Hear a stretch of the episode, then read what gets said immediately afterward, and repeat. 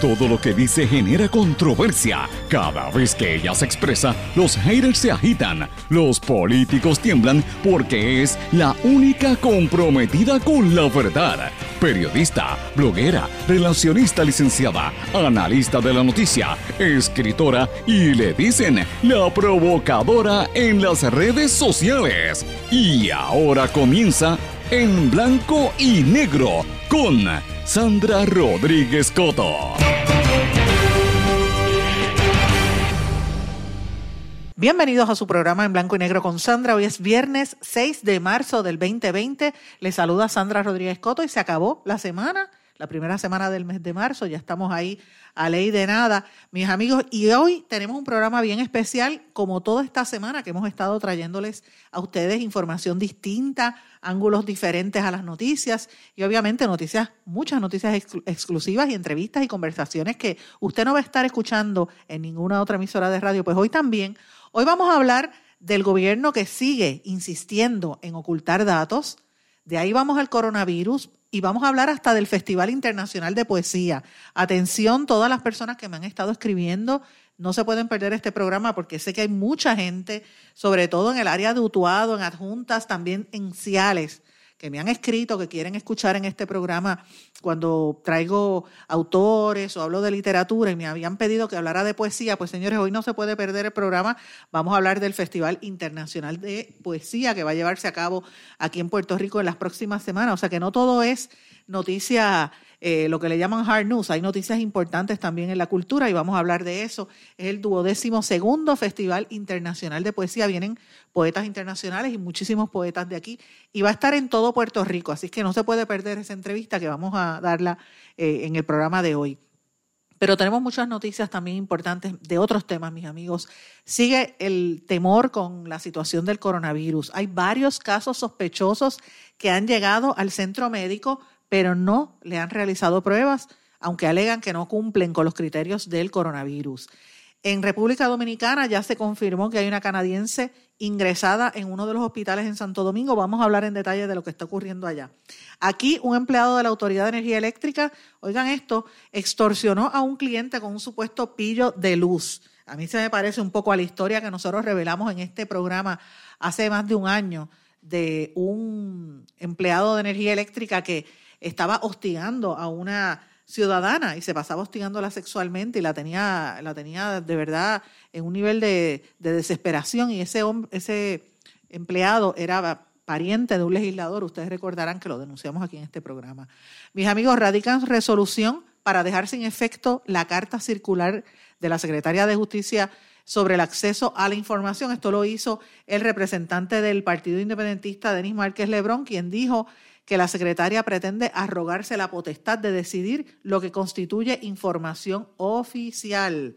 Amigos, el gobierno pide mantener en sobresellado y guardado en una bóveda el informe sobre el almacén de suministros que el gobierno alega es confidencial. Me refiero al, almacén aquel de suministros que había en Ponce, que la gobernadora dijo que iban a dar a, conocer al país y ahora no quieren soltar la información, para que usted vea que es lo mismo.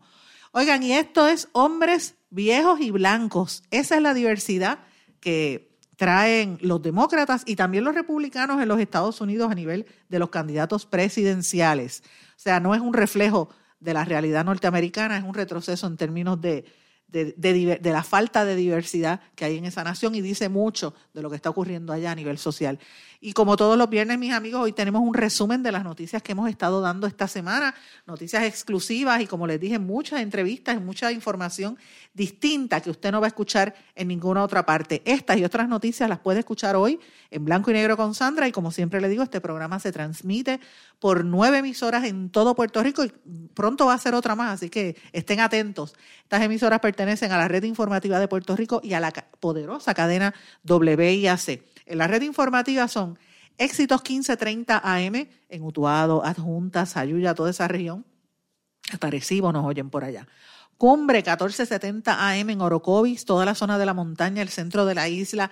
Y Cumbre también 106.3 FM, que además del centro de la isla, cubre el norte y llega casi hasta Bayamón. X61, que es el 610 AM, Patillas, toda la zona sureste de Puerto Rico, 94.3 FM, allí en esa área de Salinas, Yabucoa, Maunabo, todos esos pueblos del sureste de la isla. WMDD, el 1480 AM, que también es en el este, pero un poquito más arriba, desde Fajardo, toda la zona del este y noreste de Puerto Rico, Ceiba, llega hasta Carolina y prácticamente toda la, obviamente Vieques, Culebra y las Islas Vírgenes que nos están sintonizando desde allá. Y desde Lares, a través de Radio Grito WGDL 1200 AM en, en, Lares. Todas estas son las emisoras de la red informativa de Puerto Rico.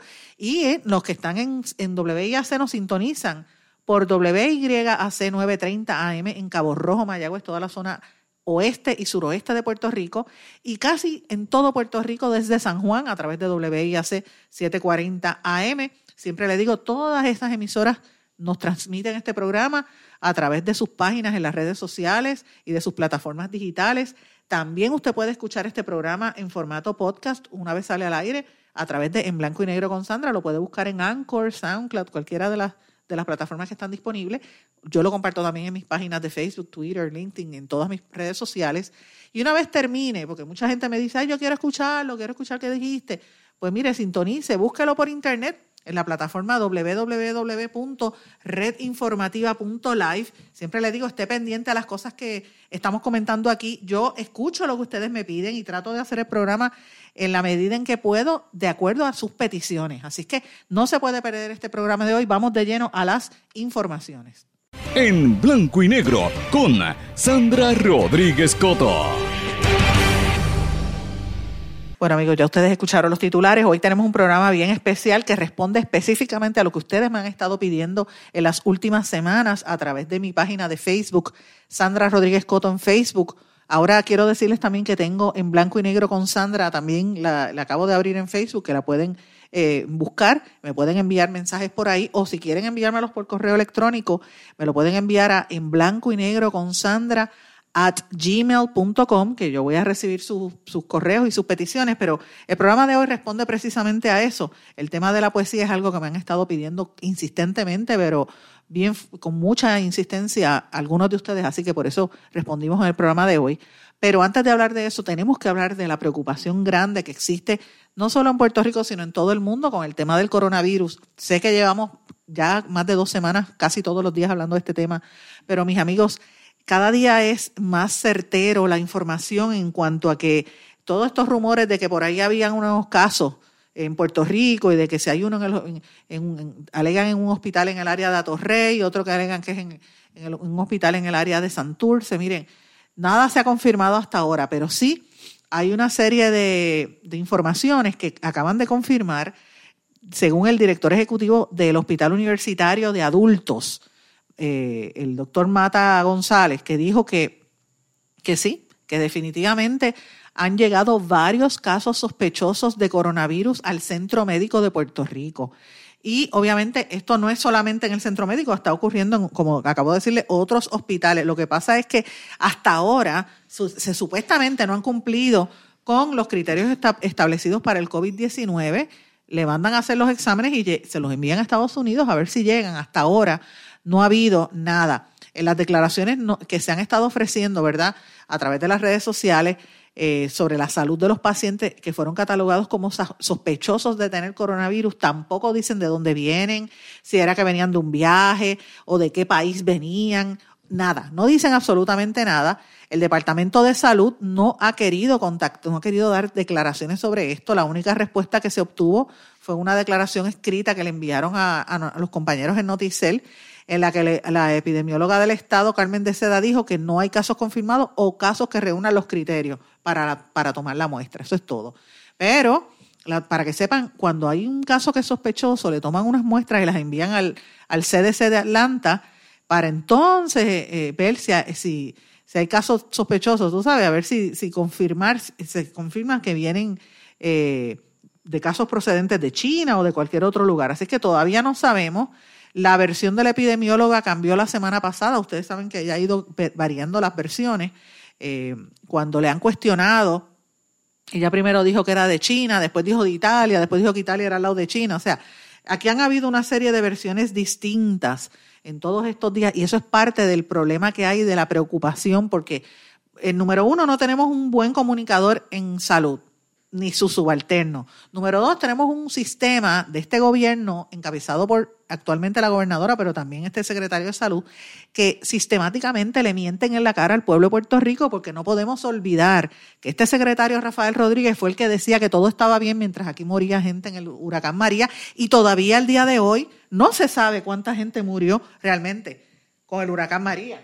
La cifra oficial del gobierno eran 3.000 pero eso fue lo que finalmente dijeron, pero la estadística que había estimado Harvard, 4.645, yo creo que es la más certera, porque no cuadran y nunca han cuadrado los números, y el que estaba detrás de todo eso era el actual secretario de salud. Así que, señores, tenemos que desconfiar, aunque sea difícil decirlo, hay que desconfiar porque no, ya la experiencia, la experiencia que hemos tenido es esa, y dependemos del CDC como si ellos fueran los que están a cargo de la salud de Puerto Rico, pero yo estoy detrás de esta información, señores. Vamos a estar atentos en los próximos días que voy a venir con algo, porque es que no puede ser así que se juegue con la salud del pueblo de Puerto Rico. Y esto me preocupa, señores, porque ahora mismo en la República Dominicana, miren, miren el contraste. Aquí el secretario da un media tour y se para a, posar como si fuera un infomercial enseñando un salón, un cuarto que está eh, ¿verdad? En, que está aislado, ¿verdad? Y primero dijo que eran unas cifras, después varió, pero uno lo compara con otras partes. El ministro de Salud Pública de la República Dominicana, Rafael Sánchez Cárdenas, él se paró, hizo una conferencia de prensa y confirmó que hay un segundo caso de coronavirus en la República Dominicana. Este segundo caso es un canadiense que llegó y está ingresado en el Hospital Ramón de Lara, que queda en la capital. Es una mujer de 70 años canadiense. El domingo pasado habían eh, visto el primer caso que era un turista italiano.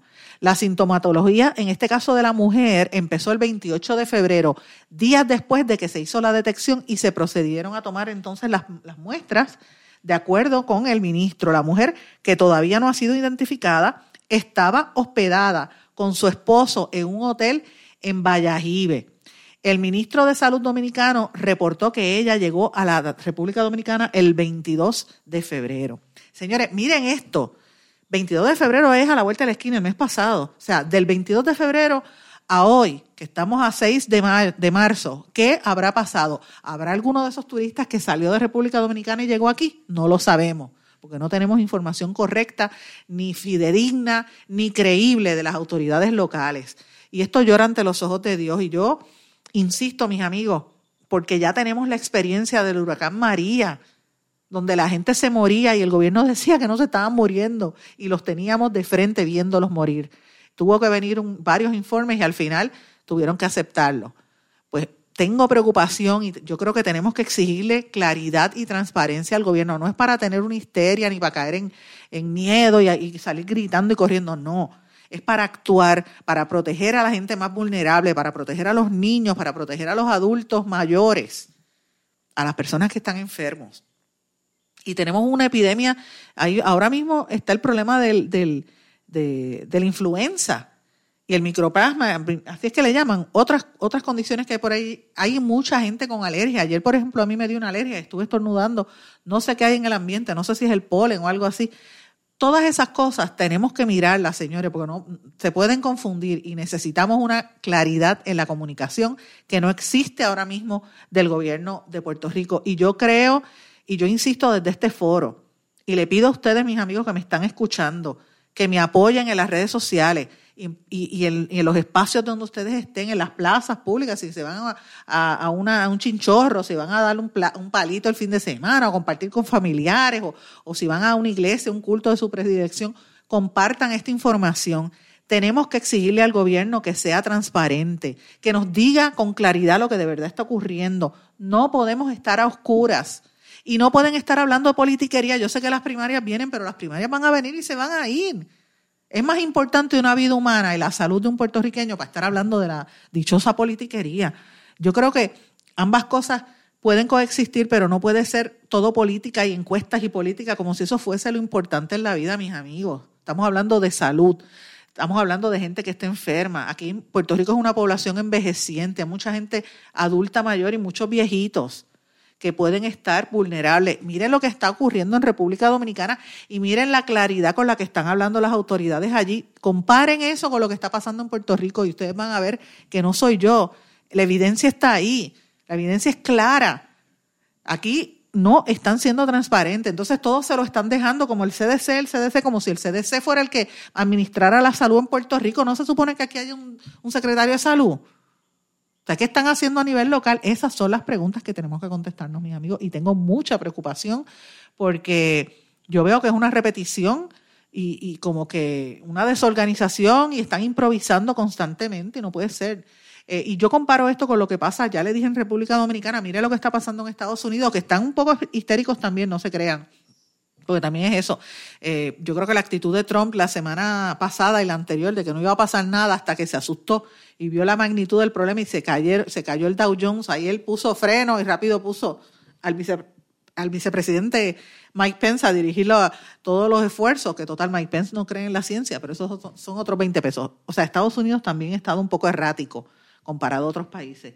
Pero por lo menos ya se sabe que el Senado de los Estados Unidos aprobó eh, ayer un plan de respuesta con 8.300 millones de dólares para hacer frente a la epidemia del coronavirus.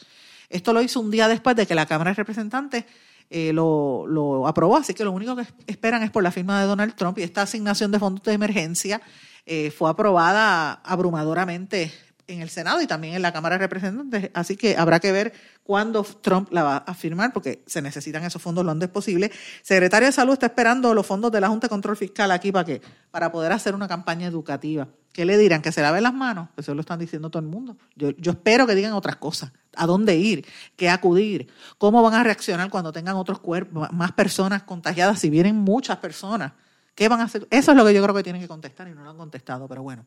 Mis amigos, en otros temas importantes también que están ocurriendo, eh, la Oficina de Ética Gubernamental solicitó que se le imponga 60 mil dólares en multas por tres violaciones a la ley de ética contra un empleado de la Autoridad de Energía Eléctrica que aparentemente le plantó un pillo de luz a un cliente y después lo extorsionó. El querellado es Pedro Jaime Martínez Rivera, empleado de la autoridad desde el 2005 donde era operador de equipo auxiliar e investigador de servicio al cliente desde el año 2008 en Fajardo. Fue en esa capacidad que en abril de 2019 llegó a la casa de un cliente en Río Grande Estates, que esas casas son bellísimas, para entonces darle servicio a un contador y según la querella, removió el contador, instaló otro contador y se fue.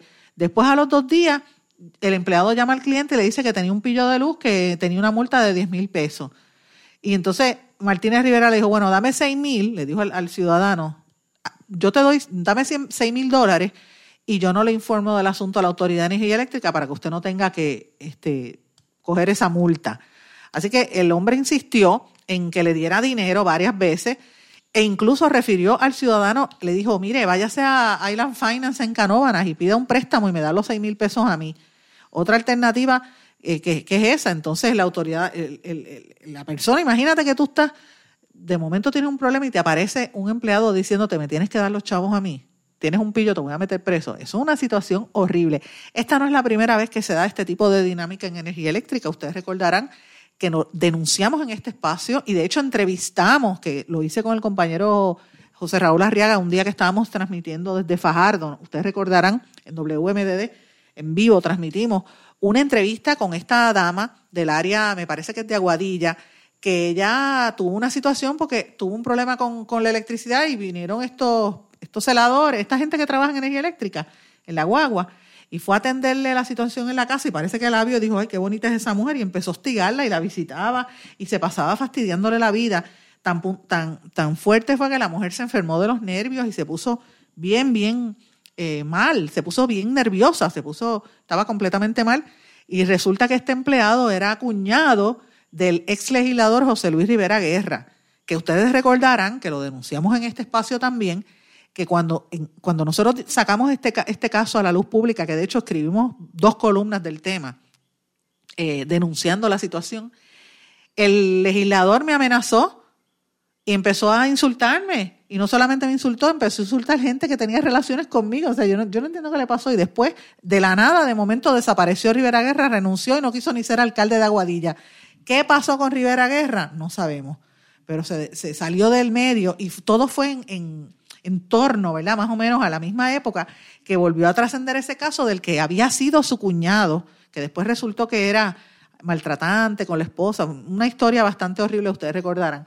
Pero esto me trae a colación el problema que hay serio en, los, en las agencias del gobierno, como hace falta dinero, los empleados, y, y, como hace falta dinero, la gente no tiene chavo. Y número dos, como ellos están viendo el nivel de impunidad por la corrupción que hay en este país, pues se, se abrogan el derecho de fastidiarle la vida a los pobres ciudadanos.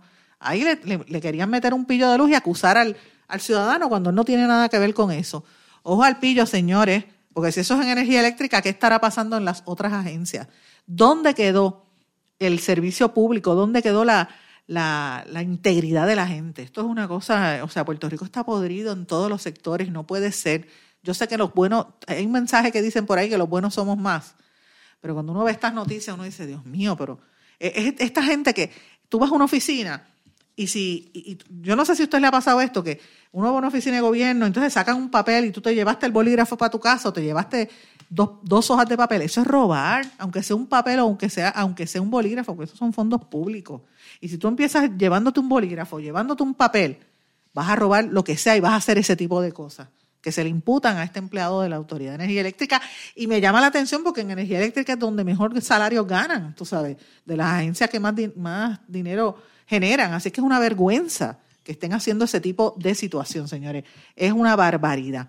Hay otras noticias importantes que las vamos a, a trabajar más adelante, pero quiero, no quiero dejar pasar eh, la, la, resolución que radicó el representante Denis Márquez para dejar sin efecto la carta circular de la secretaria de Justicia que habíamos denunciado en este espacio ayer, porque con esa carga, ya lo que está, con esa carta, lo que ella está tratando es de determinar qué, qué se puede decir y qué no es como si ella tuviese el, derecho a abrogarse qué es información oficial y qué no es información oficial, y no solamente afectando a los periodistas, sino afectando a cualquier ciudadano. Así que veremos a ver en qué estatus queda, eh, qué pasa con esta eh, resolución del representante Denis Márquez. Señores, y quiero mencionarle algo, y esto es importante, es un mensaje de Servicios Legales de Puerto Rico. Si usted fue afectado por los terremotos o si necesita ayuda con la solicitud de asistencia individual de FEMA o de desempleo por desastre, o enfrenta, usted enfrenta cualquier situación legal como consecuencia de los terremotos, deja que Servicios Legales de Puerto Rico te ayude. Llama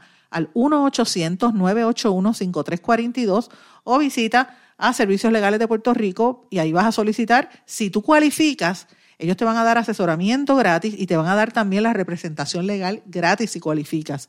Y ellos hacen declaraciones juradas, te ayudan a complementar los documentos y cualquier cosa que tú necesites. Así que llámalos 1-800-981-5342 o visita www.servicioslegales.org 1-800-981-5342. Mis amigos, tengo que irme una pausa y a nuestro regreso venimos con la petición que me hicieron que habláramos de poesía y venimos con una noticia muy bonita del Festival Internacional de Poesía.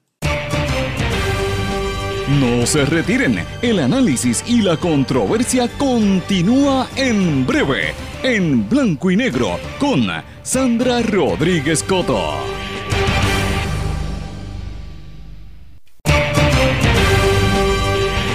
Y ya regresamos con el programa de la verdad, en blanco y negro, con Sandra Rodríguez Coto.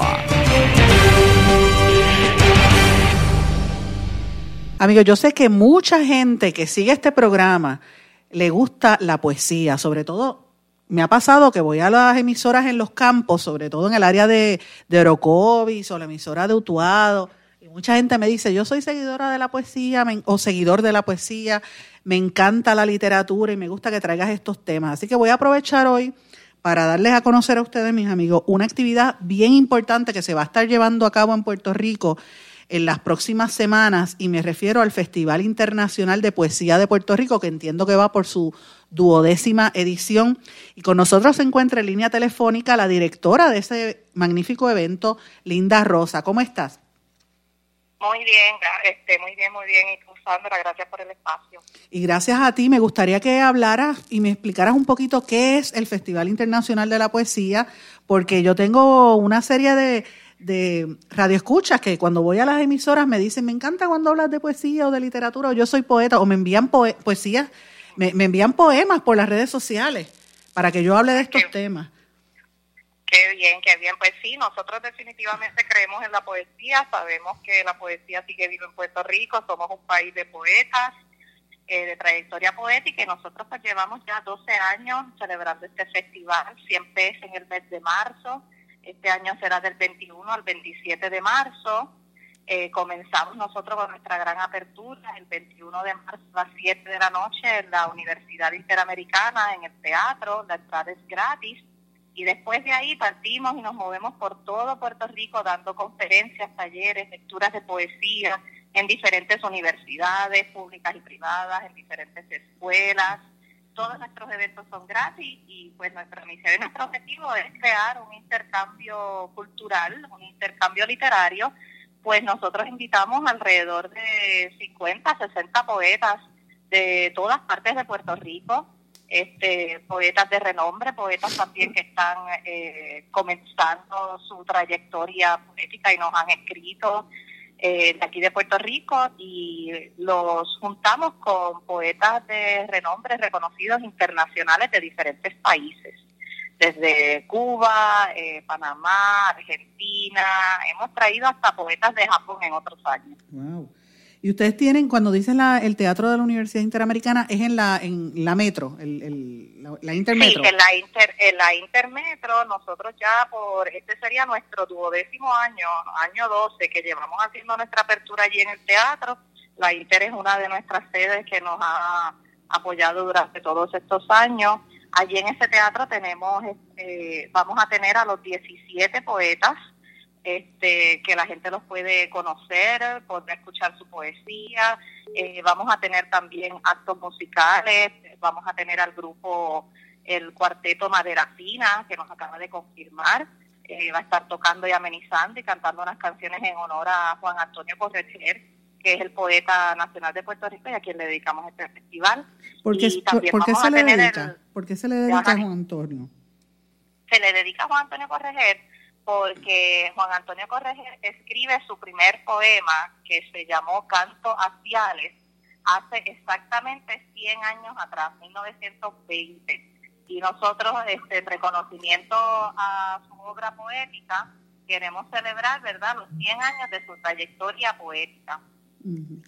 Eso es importante porque ah, uno pensaría que en, en la época de las redes sociales y del Internet, que la gente no está pendiente a, digamos, a, la poesía, que eso murió. Sin embargo, como tú bien mencionas, Puerto Rico es un país de poetas. Aquí, si no lo hacen en poesía regular, lo hacen en trova o lo hacen hasta en rap, porque también hacen poesía en rap y en trap, ¿verdad? Eh, sí, sí, no, definitivamente. Y nosotros tenemos un legado poético que nos representa en toda parte del mundo. Tenemos estos poetas internacionales que nosotros traemos cuando llegan aquí a Puerto Rico, nunca han venido a Puerto Rico, sin embargo sí han leído poetas puertorriqueños, sí saben quién es una Julia de Burgos, sí saben quién es un Luis Pales Matos, los han estudiado, muchos que, que han estudiado literatura latinoamericana, han estudiado nuestros poetas puertorriqueños, José de Diego, eh, y todavía, ¿verdad? Seguimos teniendo eh, buenísimos poetas que nos representan en estos países, en estos países. Y pues además que el Festival de Poesía, esto yo creo que es algo muy importante que la gente sepa, el Festival de Poesía ha abierto una plataforma para que los poetas de aquí de Puerto Rico se den a conocer y sean luego ellos los invitados a los festivales de poesía en otros países. Yo tengo poetas de aquí que cuando los poetas de afuera los han escuchado han recomendado su participación para el Festival de Poesía, el Festival Internacional de Poesía de Medellín, para el Festival Internacional de Poesía de Costa Rica, eh, de Uruguay. Ahora mismo tenemos una poeta puertorriqueña que nos va a representar en Uruguay. Eh, gracias a que conoció a este poeta organizador de este festival uruguayo aquí en Puerto Rico. Y la semana que viene viaja a representar a Puerto Rico en el Festival Internacional de Poesía en Montevideo, en Uruguay que eso también nos, abre una plataforma de intercambio que de otra forma no existiría, pues porque aquí también es muy difícil que nosotros tengamos acceso a los libros, eh, a la poesía contemporánea, a la literatura contemporánea que se está escribiendo en, Latinoamérica y en Centroamérica. Qué triste, ¿verdad? Yo que, y es increíble, amigos, yo que estaba hablando con Linda antes de entrar al aire, Y es, y es triste porque es un país donde dicen que Puerto Rico hasta las piedras cantan y yo digo que hasta las piedras hacen arte en cualquier manifestación. Si el que no pinta, baila, el que no baila, declama, el que no declama, escribe, actúa, o sea, que hay de todo. Y la poesía es una manifestación fundamental del, de la creación literaria y de la expresión cultural puertorriqueña. Y parece mentira que como que no le prestemos la atención que merece a, esta, a este aspecto tan importante de nuestra cultura que nos ha representado también a través de los siglos. Ahora mismo, de los siglos, porque es, así, ahora mismo hay tanto poeta joven y tanto poeta destacado que muchas veces como que los medios de comunicación no les prestan atención. ¿Qué te parece eso? Sí, definitivamente. Nosotros este, tenemos, ¿verdad?, nuestro público y nuestros seguidores, pero todavía seguimos enterándonos de tantas personas que no nos conocen, inclusive personas que están involucradas en la misma literatura porque no tenemos la cobertura que quisiéramos y estamos trabajando para tener. De hecho, este año, por primera vez, en los 12 años que nosotros llevamos haciendo este festival, vamos a tener nuestra primera celebración en la UPR de Mayagüez, que va a ser el martes 24 de marzo eh, a las 10 de la mañana allí en la UPR de Mayagüez, el Departamento de, Estudios Lingüísticos allá de Mayagüez es bien activo y tienen ferias de libros y, un montón de actividades literarias y las directoras de allá no conocían del Festival Internacional de Poesía hasta este año. Increíble. Que si finalmente me pusieron en contacto con ella, yo les hablé de nuestra trayectoria y ellos estaban eh, de anodadas, que no que no habían conocido antes de nosotros porque nos hubieran eh, llamado antes. Pero por lo menos lo logramos, ya hemos añadido otra UPR más a nuestra lista de actividades y se va a celebrar el festival allá. Pero yo sé que ustedes van a tener actividades, como bien dice, empiezan en la Interamericana Metro en, el día 21, pero van a estar en Ponce, van a estar en Mayagüez, ¿en qué otros sitios van a estar? Sí, nosotros el, después de nuestra gran apertura el 21 de marzo a las 7 de la noche, eh, al otro día, va, el domingo 22, vamos a estar en Culturas, eh, un pequeño ¿verdad? restaurante eh, en Ciales, también abierto al público. Vamos a tener una dedicatoria a Antonio Correger con trova y con poesía y poeta de un colectivo puertorriqueño joven que se llama el colectivo Casa. así que el domingo vamos a estar en Ciales desde la una de la tarde en Culturas y del lunes hacia abajo eh, pueden buscar en nuestra página de Facebook, Festival Internacional Poesía de Puerto Rico. Ahí entonces va a ver toda nuestra programación y vamos a estar en la UPR de Ponce, vamos a estar en la Pontificia, eh, vamos a estar en la UPR de, Vaya, eh, de, de Mayagüez, como había dicho, vamos a estar en la UPR de Guadilla, todos de las días diferentes, por eso les recomiendo que visiten nuestra página, ahí va a tener todo nuestro programa, también vamos a dar el programa impreso el sábado 21 de marzo allí en el Teatro de la Inter, y usted puede elegir durante toda la semana, van a haber actividades de lectura de poesía con poetas internacionales y poetas de Puerto Rico en diferentes partes, en la UPR de Humacao también vamos a estar, eh, vamos a estar en casi todos los recintos de la Universidad Ana Geméndez, en Carolina, a Geméndez de Cupé, a Geméndez de Gurabo. Este, le digo que va a haber mucha poesía durante toda esa semana y los invito a que, que pasen por nuestra página de Facebook o en nuestra apertura para enterarse de, las fechas y las horas. Importante, voy a buscar el calendario y cada vez que haya un evento lo voy a mencionar aquí para, porque la gente me pide, así que por lo menos menciono el título, el, el dónde van a estar el día siguiente en este mes, así para que estén atentos. Y, y ojalá que yo estoy en un colectivo de poetas, supuestamente yo soy poeta. supuestamente. Sí, de verdad. En, las ah, ancestras. Bueno, saberlo, entonces. En, las ancestras. Tenemos que leerla y escucharla. no, yo a mí me da vergüenza, pero yo, yo voy a mirarlas y escucharlas porque hay gente con un talento extraordinario. Ahí está eh, un grupo de, de, poesía que lo, lo dirige Mayra Santos Febres, entre otras. Eh, y son todas mujeres, y me parece, ahí está Glorian Sacha Antonetti, que también es periodista, Ana Castillo, eh, hay un grupo de lo más interesante allí de, de mujeres, estamos y hemos hecho dos o tres eventos, yo voy a mirarlas, realmente. Me da vergüenza. Sí, la, poesía, Sandra, es para todos, yo creo en ella, yo he conocido mucha gente que me dice durante el festival eso mismo que tú me dices, mira, yo escribo, pero yo no se lo digo a nadie, pero no se lo enseño a nadie, y pero les encanta ir a, escuchar a estos poetas pues que, que sí han creado toda una trayectoria de su poesía. Y en mi caso yo no escribo poesía, no me considero poeta, sin embargo eh, me encanta la poesía y me encanta eh, disfrutarme de las personas que sí tienen ese talento porque siento que expresan lo que yo no logro expresar. A mí me Yo creo que eso es muy importante en nuestra sociedad ahora mismo, lograr expresar, ¿verdad? Y sacar todo lo que tenemos dentro a través de la literatura y de la poesía. Pero es maravilloso y yo te agradezco que hayas estado en este programa en blanco y negro con Sandra y ya eh, vamos a estar atentos a todo lo que ocurra y vamos a tratar de ir a cubrir algunos de estos eventos porque me encanta y como sé que es gratis, ¿verdad? Es gratis. Sí, todo, todo es gratis, todo es gratis. Nosotros eh, lo que hacemos para sustentarnos son recaudaciones de fondos. Todos los años tenemos siempre una t-shirt a la venta, tanto en línea como en la apertura. Vendemos libritos de poesía, pero todo es profundo el, el festival. Y nuestro trabajo del comité organizador es un trabajo voluntario, eh, que lo hacemos con mucha honra, por amor al arte, porque creemos en, en la poesía y en la cultura eh, pero sí, todo es gratis y pues si usted va y nos quiere apoyar con la compra de una camiseta, de un libro, pues así está aportando entonces a que el festival continúe. Pues tengo, ya tienes un espacio aquí, vamos a estar anunciándolo eh, oportunamente cada vez que haya un evento, sobre todo en las regiones donde este programa, este programa se escucha en todo Puerto Rico, pero hay unas regiones donde tenemos emisoras específicamente en Utuado, en el área de Lares, en el área eh, suroeste, en el, en el este, o sea, en todo Puerto Rico. Así que lo vamos a ir anunciando. Yo sé que tengo una gente que me, escucha en Ciales, tenemos mucha audiencia en Ciales, así que vamos a estar pendientes a lo que ocurre por allá. Si es de Ciales, seguramente sabe que cuál es el eh, Culturas, el Par Culturas de allá. Ellos tienen un gran mural bellísimo de Juan Antonio Correger y allí va a estar, nos va a acompañar Consuelo Correger, que es la hija de, de él, y vamos a tener poetas de aquí, poetas internacionales, vamos a tener trova ojalá puedan pasar por, por allá también. Excelente. Y en Lares también tenemos el, el martes 24, ese me acuerdo porque yo voy para allá, tenemos una actividad en EDP, EDP College en San Sebastián, que le queda cerquita también a las 10 de la mañana el martes 24. Excelente. Pues vamos a estar atentos a todos estos eventos. Muchísimas gracias, Linda Rosa. Y vamos a una pausa porque tenemos que, el tiempo nos, nos traiciona. Vamos a una pausa y regresamos enseguida.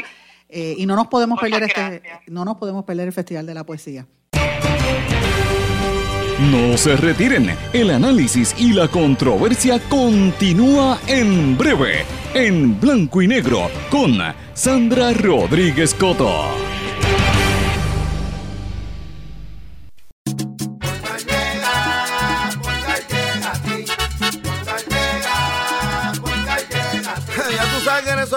Responden, pero ahora botaron la ola. Porque ya no importa en qué parte de la isla estés. Si tuviste un accidente, mi gente de Poingal le llega a tu casa o trabajo para que no te complique. Con servicio en todas partes de la isla y el mejor servicio al cliente. Por eso y mucho más, yo Piru lo digo, yo quiero Poingal. ¡Duro!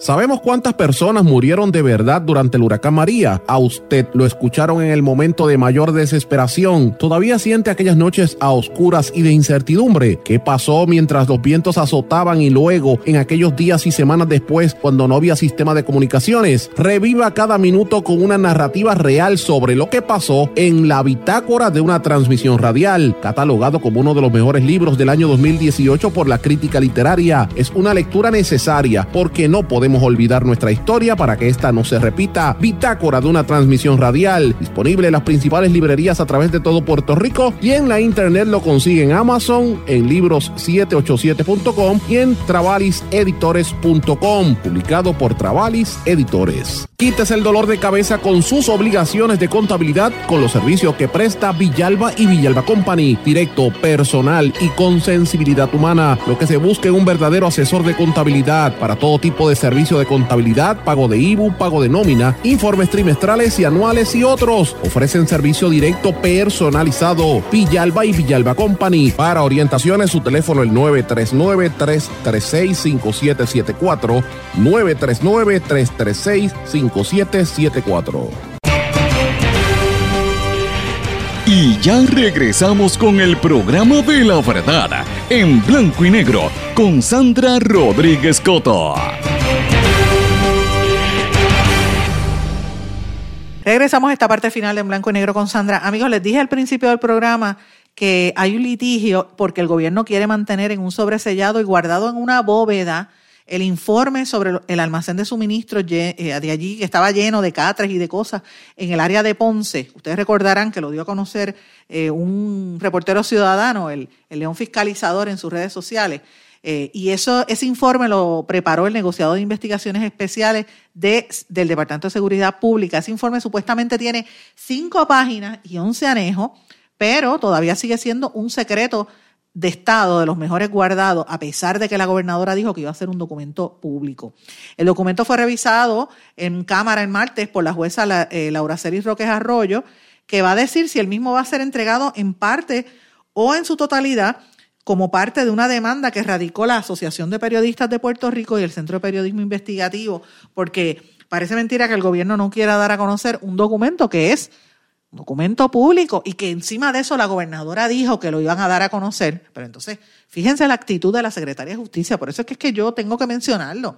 Porque es que usted, si usted vive en el sur o en Utuado, en Jayuya, en cualquiera de los pueblos que tuvo, eh, que estuvo afectado por los terremotos, y usted se entera que hay un almacén lleno de suministros y el gobierno no quiso darlo, y la gobernadora dijo que no sabía, después dijo que sí sabía, ¿Cómo usted se debe sentir? Usted debe estar indignado, pues precisamente por eso no lo quieren soltar ahora, porque ya está en campaña. Pero mire, si la gobernadora lo dijo, señora, délo a conocer, porque es mejor hablar con claridad. La gente, la gente agradece, la gente agradece lo que dice y posiblemente sea un informe que sea una basura y están entreteniendo para no decir la realidad. ¿Quién eres responsable de eso y por qué eso no se repartió? Esa es la realidad que se tiene que dejar saber, mis amigos. Y el gobierno sigue alegando que esto es un, informe confidencial. Amigos, tengo que hablar de otros temas que están ocurriendo también, que me parecen importantes. En Estados Unidos, como decían que era el melting pot, para que ustedes vean cómo está la situación ocurriendo allá también. en eh, la primaria demócrata, habían candidatos que eran eh, latinos, había un candidato que era gay, abiertamente gay, estaba casado, este era eh, Buttigieg, había mexicanos, habían mujeres, o sea, había variedad, diversidad eh, representativa de lo que está pasando en la nación americana, que es un melting pot. ¿Qué pasó? Pues finalmente, hombres viejos, porque son bastante viejos, de setenta y pico de años para arriba, y blancos son los que se quedaron. En el Partido Demócrata que se quedó Bernie Sanders, que es un vejestorio, y Joe Biden, que es otro vejestorio. Y entonces van a competir con otro vejestorio. Pero lo que pasa es que ese no es, no es tan blanco, ese es anaranjado. se mete a coger este, las máquinas de, tan, de, coger tan, porque él es color anaranjado, este es Donald Trump. Así que fíjense, esos fueron los resultados de las primarias demócratas del martes. Así que la promesa que tenía el Partido Demócrata de ser diverso vuelve otra vez a la tradición, al safe place, y dice mucho de dónde es que está la preocupación en los norteamericanos, que no creo que se quieren arriesgar a volver a tener un presidente que no sea blanco, como pasó con Obama. Hay, mucha, hay mucho resentimiento y me preocupa que eso es en lo que terminaron. Y usted podrá decir, ah, bueno, pero la, política, ellos no son racistas, o ellos son progresistas, como dicen de Biden, de, de ambos, tanto de Biden como de Sanders. Mire, sí, serán progresistas, pero siguen siendo hombres blancos y mayores de edad. Es la realidad. Señores, el gobierno de los Estados Unidos, en otro tema, también anunció que va a imponer sanciones contra la Policía Nacional de Nicaragua, gobierno de los Estados Unidos, porque dicen que esta Policía Nacional, eh, que es el principal eh, cuerpo de seguridad en Nicaragua, eh, y tres oficiales de este cuerpo los van a sancionar por su papel en un abuso de derechos humanos. El régimen de Ortega ha utilizado la, Policía Nacional de Nicaragua como una herramienta en su violenta campaña de represión sobre el pueblo nicaragüense. Esto lo dijo el secretario de Estado Steve Munchin. Miren, lo que está pasando en Nicaragua es serio, es bien serio, y ya Estados Unidos está poniéndole el ojo a esta situación con, el presidente de Nicaragua. Recordemos la, la, historia de Nicaragua, que es nefasta. Otra cosa que también tenemos que estar mirando de los Estados Unidos, me tiene bien preocupada, es que eh, en Damasco, Assad está amenazando a los americanos y dice que si los estadounidenses y los turcos no dejan a Siria después de las negociaciones, van a usar la fuerza. Dice que Damasco no dialogará con los escuadrones kurdos en el noreste de Siria hasta que rompan sus lazos con Estados Unidos, según el presidente sirio. Y dice, si las tropas de Estados Unidos y Turquía no salen del territorio sirio como resultado de las negociaciones, Damasco se verá obligado a usar la fuerza eh, en contra de ellos. Lo dijeron un medio ruso. El deber nacional y constitucional del Estado es apoyar a cualquier resistencia de los invasores. Eh, y estoy citando, señores, esto anticipa mayores conflictos en toda esa área y dice que no podrán quedarse ni por petróleo ni por el apoyo de terroristas como el Estado Islámico y otros que están mencionando. Así que esto allí se está poniendo muy, muy feo. Mis amigos, terminamos una semana que fue sumamente activa y trajimos muchas informaciones y quiero pasar revistas sobre algunos de los temas que trabajamos esta semana. El lunes, ustedes recordarán que comenzamos esta semana hablando de lo que no se quiere saber, no se quiere decir del ferry del Caribe y quiero que sepan que estoy cubriendo ese tema, estoy detrás de la información. Hasta ahora no ha habido información de que se le devolvió el dinero o, o que se resarció el daño de tantas personas dominicanas residentes en Puerto Rico gente trabajadora sumamente humilde, que lo que pasa es un año, yo conozco, bueno, sé, conozco de casos que, me denunciaron aquí, de mujeres que llevaban más de un año limpiando casa y ahorrando dinerito para ir a ver a su familia y, el, y la empresa Ferris del Caribe los dejó varados.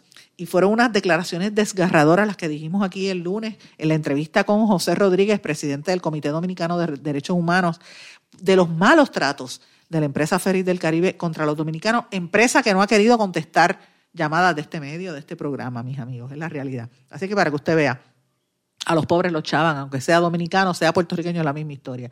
Pero en este espacio, hay, hay, en este programa hay espacio y vamos a defender al vulnerable, a la gente que lo necesita. Hay mucho dominicano que está sufriendo en este país y que se pasa trabajando para, para que no le devuelvan el dinero. ¿Dónde está DACO en esta situación? Esa es la pregunta. Eh, hay información también que se anticipa que la República Dominicana, solo dijimos el lunes, eh, la tensión política expone a una posible guerra civil, como dijo él, porque las elecciones eh, municipales que se cancelaron recientemente todavía está provocando mucha tensión y muchas protestas, aunque han bajado un poco por el tema del coronavirus, pero siguen ahí. Y todo esto se da en momentos en que sigue creciendo la controversia. El lunes presentamos una unas declaraciones del internista colombiano, el doctor Raudy Reales Ríos, quien nos explicó el lunes en un audio bien, bien completo, lo pueden buscar en mi, en mi podcast, cómo es el, el coronavirus, cuál es su origen, su propagación, cómo prevenirlo. Y fue hasta ahora la explicación que yo he escuchado más sencilla de este joven eh, doctor que tuvimos que recurrir a Colombia para conseguir alguien que nos explicara en arroz y habichuelas para que usted pueda entender cómo es esta situación. En la política, Eduardo Batia prometió un nuevo partido popular. Eh, también hablamos de la nueva monarquía política en, en Fajardo, con la juramentación del hijo del exalcalde de Fajardo. Hablamos también el luto precisamente de, pues, de la poesía mundial con la muerte de Ernesto Cardenal. Fíjense que empezamos el lunes con poesía y terminamos hoy viernes con poesía también. Y el lunes hablamos del reconocimiento que se hizo a los, a los hermanos dominicanos en Puerto Rico con el premio a la excelencia dominicana otorgada por el Instituto de Dominicanos y Dominicanas en el Exterior, Index PR, y estuvimos conversando con la colega periodista Tania Polanco sobre este tema. todo, todo eso y muchísimas otras noticias las dijimos el lunes en este programa. El martes Hablamos de ojo al pillo, que el gobierno nos seguía durmiendo, seguía durmiendo con el vaivén del coronavirus, mientras tanto seguía la jauja en la UPR, y revelamos aquí en exclusiva, en una conversación con, con Janel Santana Andino, presidenta de la Hermandad de Empleados Exentos No Docentes de la Universidad de Puerto Rico, unos escandalosos gastos alegres en la presidencia de la universidad, que imagínense un, un televisor que le costó 24 mil dólares Claro, pero no es dinero de ellos, es el dinero de la Universidad de Puerto Rico que está quebrada, que quieren cerrar recintos y que siguen cortando gastos y cortando recursos. Por eso los, empleados exentos no docentes y esa hermandad rechazaron el plan fiscal porque sigue estrangulando la comunidad universitaria. Eso lo dimos en exclusiva en este programa. Hablamos sobre el coronavirus, seguimos educando. En esta ocasión presentamos el martes eh, una explicación que dio la Organización Mundial de la Salud en voz de ellos de cómo es que surge esta enfermedad y la diferencia entre una y otra. En la política hablamos de que la gobernadora no pudo convencer a doña Miriam Ramírez de Ferrer sobre el plebiscito, de que empleados de la rama judicial querían un aumento de sueldo, pero para todos, no solamente para los jueces. Y una buena noticia que el Departamento de Hacienda suspendía las penalidades por informativas hasta fin de marzo. Obviamente también hablamos del fallecimiento de don Rafael Cancel Miranda. El miércoles reiteramos la confirmación de lo que estaba pasando en el UPR y hablamos de los separatistas a nivel global. La Oficina de Ética Gubernamental presentó querellas contra el ex rector del recinto de Utuado de la Universidad de Puerto Rico, una investigación contra José Heredia, que corroboró lo que habíamos estado denunciando en este espacio desde hace meses. También hablamos de los, de los fondos para el plebiscito, que siguen sin identificarse, de cómo siguen jugando con la verdad con el tema de los suministros de Ponce, del FEI que se recomendó para el alcalde de Quebradillas, de que la investigación del asesinato de Alexa queda en nada y que la Junta de Control Fiscal le dio 5 millones de dólares al Departamento de Salud para eh, combatir el coronavirus y que lo van a utilizar, según el secretario, en comunicaciones. También hablamos del independentismo a nivel internacional en el contexto de lo que fue, es y será la figura de don Rafael Cancel Miranda, que precisamente hoy son las exequias, que comienza el proceso.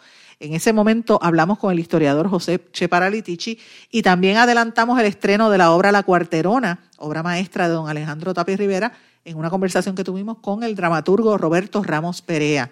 Así que hablamos de la Compañía Nacional de Teatro. Eh, ayer jueves hablamos de las multimillonarias pérdidas por los terremotos que se estiman en 760 millones de dólares.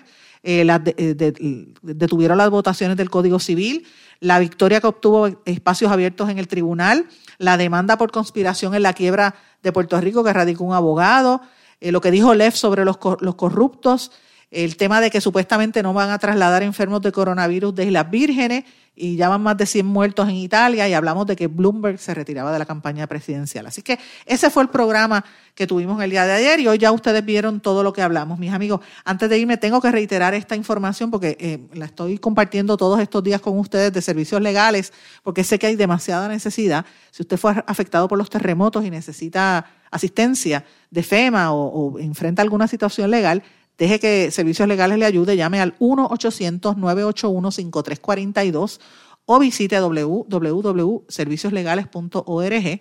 Ellos le ayudan y si cualifica lo representan gratuitamente, le hacen declaraciones juradas, le cumplimentan los documentos. Así que llame 1-800-981-5342 o visita www.servicioslegales.org. Señores, me tengo que despedir, no tengo tiempo para más. Como siempre le digo, me puede escribir en Facebook, en blanco y negro con Sandra o, en la página Sandra Rodríguez Coto, esas dos páginas, en Facebook, en Twitter, en Instagram, en LinkedIn, donde usted quiera, yo voy a mirar el mensaje o me puede escribir por email a en blanco y negro con sandra arroba gmail.com. Mis amigos, me tengo que despedir, que pasen todos buen fin de semana y volveremos el lunes aquí a este su programa en blanco y negro con Sandra. Que descansen y pasen buen fin de semana. ¿Se quedó con ganas de más? Busque a Sandra Rodríguez Coto en las redes sociales o acceda a en blanco y porque a la hora de decir la verdad solo hay una persona en la cual se puede confiar. Sandra Rodríguez Coto en blanco y negro.